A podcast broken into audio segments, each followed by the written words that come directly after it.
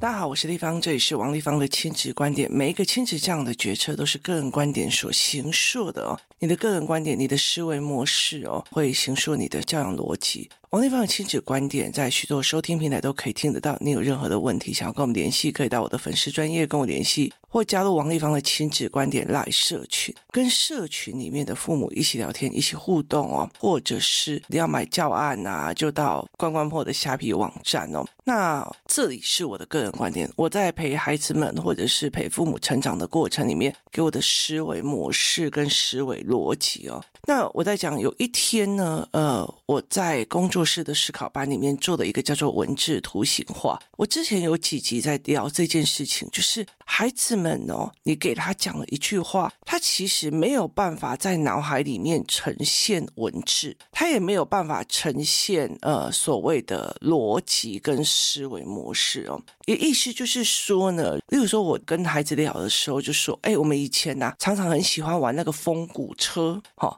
那小孩知道什么叫风骨车吗？风骨车大人知道吗？就是你的脑海里面会马上跳出来那个叫风骨车嘛，哈。那我其实带我的孩子去非常非常多的呃所谓的所谓的什么老宅呀、然后农村呐、哦这种类似东西去参观过或参访过。可是他们也看过风骨车，甚至记忆还不会太遥远哦。但是问题是，他们现在你问他说风骨车是什么，他会问你风骨车是什么？那也就是这个文字、这个文本在他脑海里面没有这个思维哦。那我最近在陪孩子看社会课的时候，他就说我们可以经由家乡祖先所留下来的文物去推敲他的。之前的生活模式哦，那活动代理人版有呃看了这一整套的教案，那我就里面在包括就是说，来他他写的这一个，但是下面的图所说以前的人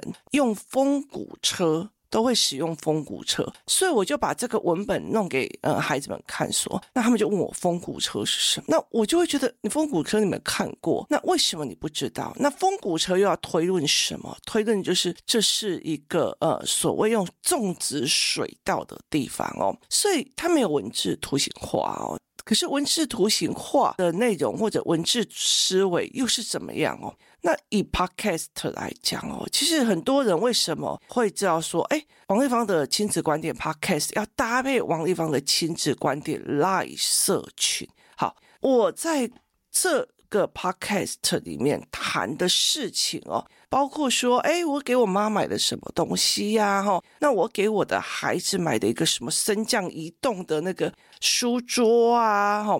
那甚至呃，我给我孩子买的所谓的定位手表啊，里面的哪个功能啊，哪个逻辑呀？好，你脑海里面没有这个影像，那你就会很多人就跑到就是赖社群去问你们，呃，在做什么，买什么这样子。那甚至说，呃，例如以手表来讲哦，我家有三只，就是小天才的力六。那为什么是三只呢？因为呢，儿子常常会掉，或者是有时候会替代的时候就会有一只这样。那我其实用过之后，我觉得它超好用，而且我呃最早的一直到现在用了七年，它就是一个手表型的手机，它里面有 App，有很多东西。好，可是很多人他会在 Podcast 听，他会在 Line。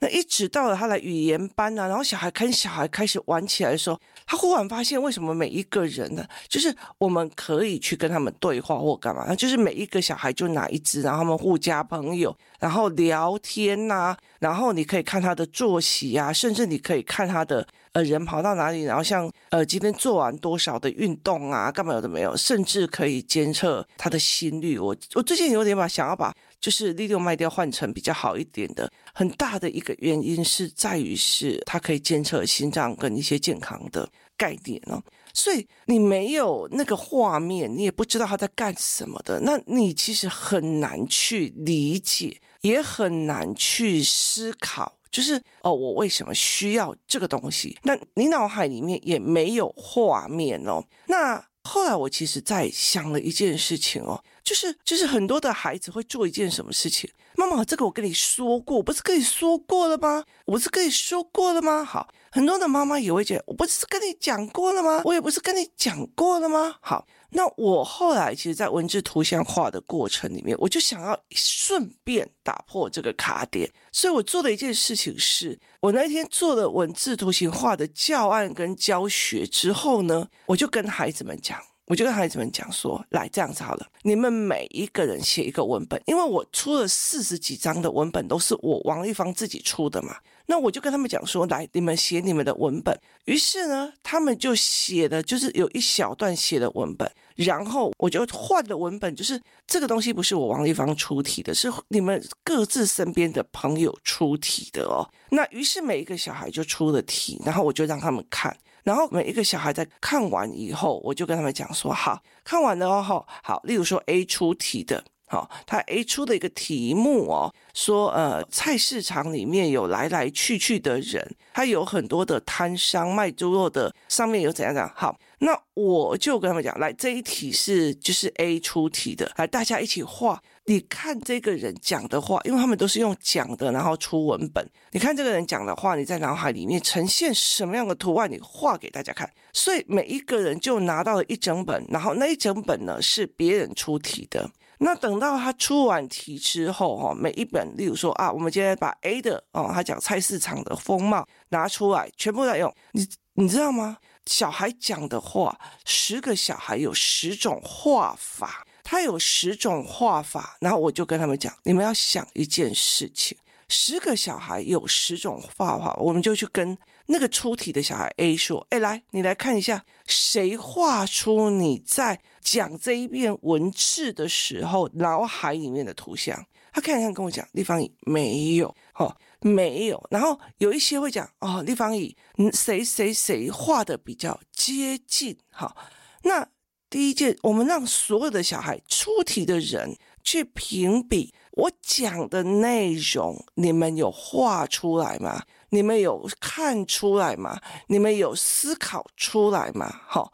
后来到最后，他们都说没有，就没有这一种作为跟呃思维的模式哦。那你完全没有的时候，那你要怎么做？就是你你你做不出来，你没有的时候，那你要怎么弄？后来我就还要跟孩子们讲一件事情，孩子们，你们在看这件事，因为经过了十个小朋友，而且最好玩的一件事情哦，就是例如说我跟 B 讲啊，B 就是文字是这样。大家画出这个文字里面，在你脑海里面呈现的样貌。好，等到 B 再来选哪一个跟你讲的最接近。接下来呢，B 就非常有趣了哦，他就开始要选的时候，全部人我我我我我，你看我画的，我我有画出你说要的鱼，我有画出你说要的青蛙，我我我，然后他们就自我推荐。那你要了解一件事情，很重要一件事情，他忽然发现，他这些孩子们在这个过程里面忽然发现了，我讲的话。并不是每个人都听懂我讲的，我描述的东西，也不是每个人都知道我的画面是什么。我说的东西，也不是每个人都看得懂的状况是什么。所以这是一个非常有趣的论点。孩子们都以为妈妈我跟你说了，可是妈妈有办法在脑海里面呈现那种图像跟文像吗？是很难的，甚至根本不可能的哦。然后呢，他是完全没有办法去做这一块的。那后来我就跟他讲说，其实你有时候跟妈妈讲，妈妈也不知道你在讲什么，妈妈也并不是很清楚你的逻辑跟你的思维模式是什么，所以我们才会需要去做共同经验的共同语言的这一个部分哦。所以在这整个教案里面，我去让孩子自己出题，自己出题目给所有人的画图，再让他们看看这个是不是自己想要的。很大的一个最重要的目的是，我觉得我讲了，大家就应该要知道。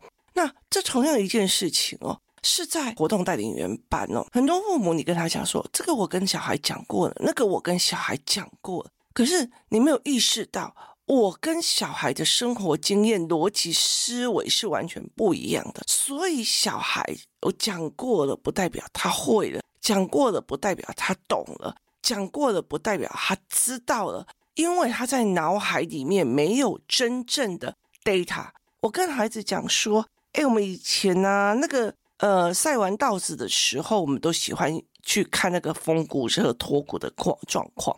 他会跟你讲风骨车是什么，什么叫赛稻子，然后什么叫做稻子收起来盛作一座小山。你知道，现在小孩子在看赛稻子已经很难了哦。我那时候带他们去菲律宾的时候，跳岛到薄荷岛的时候去参观的时候，我看到那个人家在的赛稻子跟收稻子，我真的是马上跳下来，想要跟我的孩子讲，这就是赛稻子。赛稻子把它变成一小坨一小坨，然后像一个跑道一样，只要天气快就不对了，你就要疯狂的赶快冲过去，去把那个稻子收起来哦。他们没有那个影像，他们没有那个经验值，经验值也没有那个 data 的语言哦。所以他们根本就不知道你在做什么，或者是不知道你在说什么，这是一个非常重要的一个逻辑点哦。那你怎么去看这一件事情的哦？所以后来其实我常会在讲一件事情哦，我们常会觉得小孩回来都不讲，哈，那小孩子都会觉得我讲过了，我妈妈不听，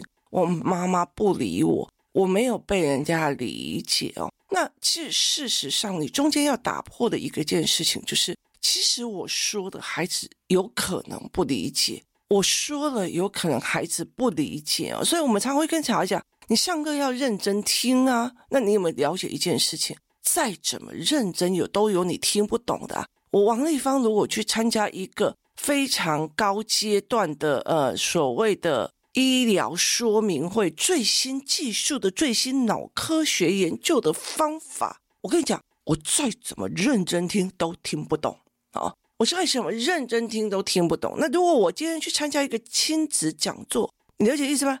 法文说的，我老实说，我再怎么认真也都听不懂。好，所以其实很多的孩子，其实他会在这个状况里面哦。他会一直卡死，就是因为我没有注意听，因为我怎样，因为我怎样，所以我听不懂。可是没有让他理解，有很多东西都是听不懂的。现在孩子哦，现在包括学校的教学方案都是这样哦，十除以五就是十分成五，所以就变成每一绕有两个，就乘法怎么来的？他是用这个逻辑在弄，然后他用一直用图的说法让孩子自己归纳，用自己归纳去归纳出来的。结果呢，做一个非常好玩的一件事情在于是什么？就是你如果去看有些老师的上法，来这个除数，这个被除数，不除数除以被除数之后，我们会得到的什么？上上上之后有余数，余数是。我跟你讲，你光这样，你其实是很难理解的。所以，就算都是中文，就算都是三年级、四年级的，就算都是四年级的中文数学，可是他有没有可能认真还听不懂，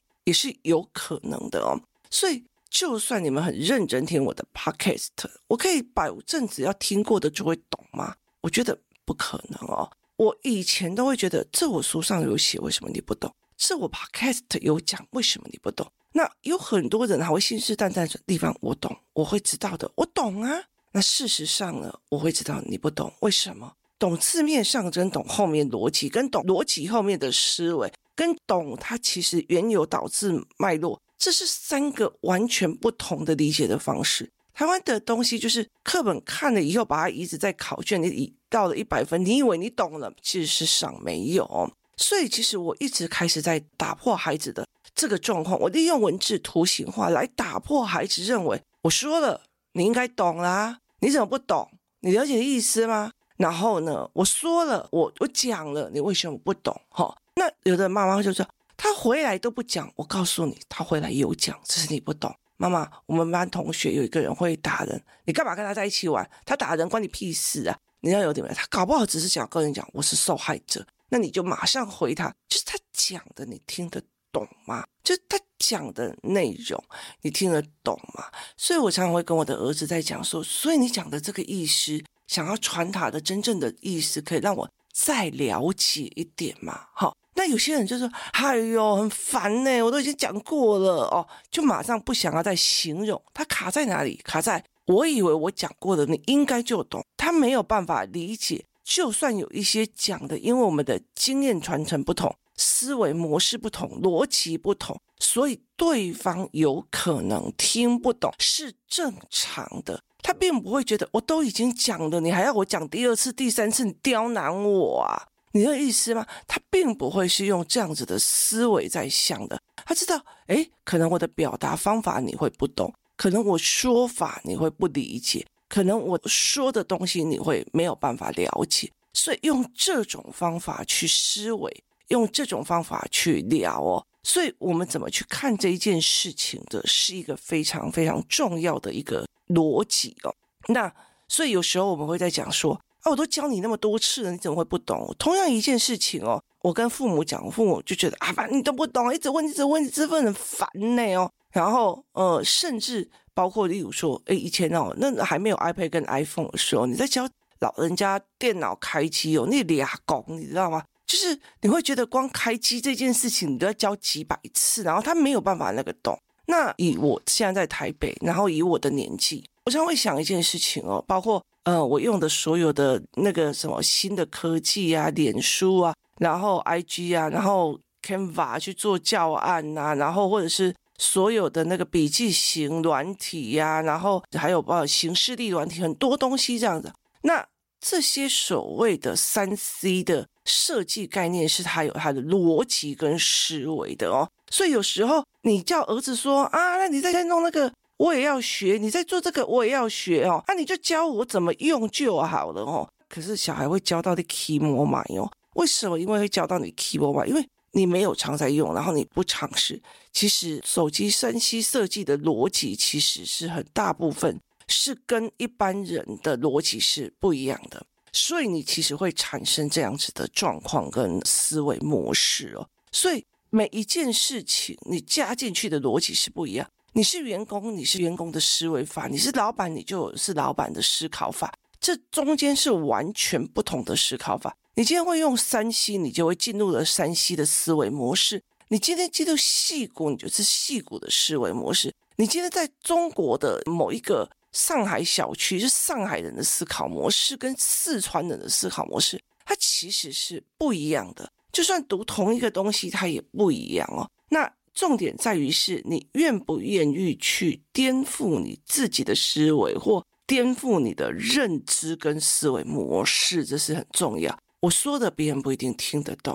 哦，那我就在用你方法去听。以前哦，我其实呃在做那个国会助理的时候，我们在做那个所谓的选民服务哦，你常常在讲说哦，我要去劝这个老太太，那我要劝她，就是要以她的经验与价值观去劝她，去理解她，她才可以变成一个沟通的一个成功的方法。例如说，呃，那种老人家觉得。儿子要搬走了，跟媳妇要搬走了，他不想要跟我住在一起，我就是被讨厌这样子哦，所以我去就会去跟他讲说，哎呦，恭喜哦，树大分枝哦，你们家哦要成林哦，就成为一个森林哦，啊，阿嬷就会很开心哦，他就是一个说法的不同，那为什么呢？你让他知道开枝散叶，这是他老人家的观念。他老人家的观念就是，我的儿子不跟我住了，我是被抛弃了。可是他还有另外一个观念跟行为模式的思维，叫做开枝散叶啊。所以其实，在很多的概念里面是，你如果要用你的坚持，人家笑脸的东西被搬出去，人家笑脸的东西安诺，你在笑脸的东西，就是你站在你的逻辑里面，就觉得你应该要听懂，事实上是不懂的。你要站在他的逻辑，站在他的思维去调整。可是很多的人并不愿意去做这一块。他不想要调整自己，他也不想要站在别人的立场去思考这件事情哦。所以后来我在跟孩子们在聊的一件事情，问清楚这群思考班的四年级、五年级、六年级、五年级、六年级之后，他就有可能做到的一件事情。那件事情是什么？那一件事情就是五年级、六年级之后，他们到最后，他们国中就会很懒得跟父母讲，因为父母跟他们的差距越来越大。哎呀，你不懂啦，你听我意思吗？好，我就跟你说过了，我跟你说过不代表我懂。那如果说过的，我就应该懂。我常常在讲，你听微积分的线上课程，你就应该懂微积分。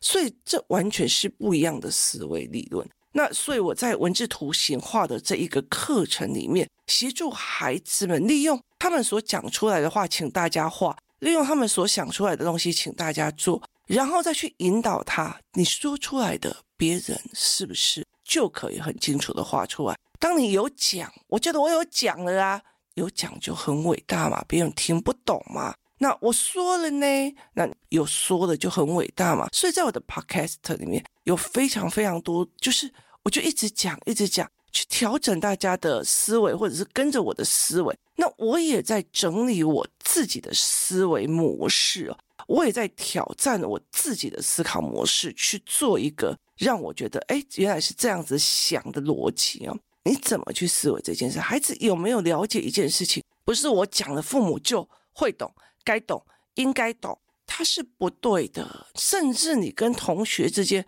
我跟我那个同学讲了，他不理哦。我已经跟他说了，他不理哦。好，他为什么一定要懂？他为什么有可以要懂？他们为什么要这样懂？就是不是一定的哦。像昨天，就是有一个孩子，他就是一直去翻工作室的冰箱，然后呢，工作室有几个小孩就很生气。立方体我已经跟他讲了，立方体我我就跟他讲了，那里面有些东西是别人的。立方体我跟他讲了什么什么什么，那有些东西怎样怎样怎样，我就跟他讲说，我说孩子，有一些人他是十岁的人，可是他的理解程度只有三岁。那有些人呢，他四十岁了，他的理解程度只有十八岁的那个中二生。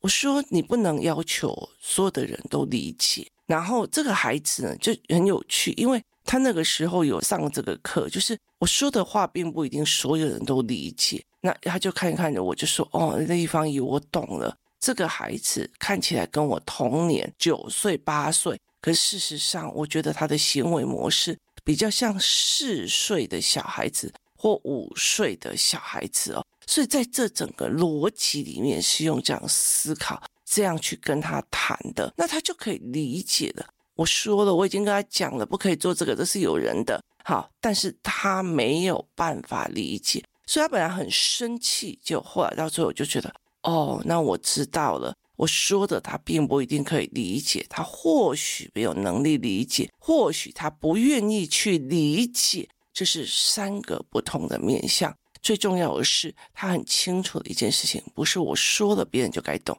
并不是我说了别人都在了解。所以，其实所谓的沟通，所谓的坐下来谈，所谓的很多的事情，妈妈希望他之后可以跟我坐下来谈，可以干嘛的一个很大的前提是，不是你说的全世界都该懂，不是你说的全世界都该理解，不是你说的这一些事情都应该要了解。所以，这才是一个最重要的一个心理概念跟认知的概念。工作室后来就是给孩子这样一个教案，然后搭配语言。让孩子一起了解说，哦，不是他说的，我就可以理解的；不是他说的，我就可以了解的；也不是他说的，大家都应该要知道。我有说啊，我就是说了啊，他就是不理我，他就是不理解我。事实上，每一个人都有他不同的生活跟生活的背景，不是所有的人都可以理解的。那不强求别人，也不强求自己，是一个坦然的面对的方式啊。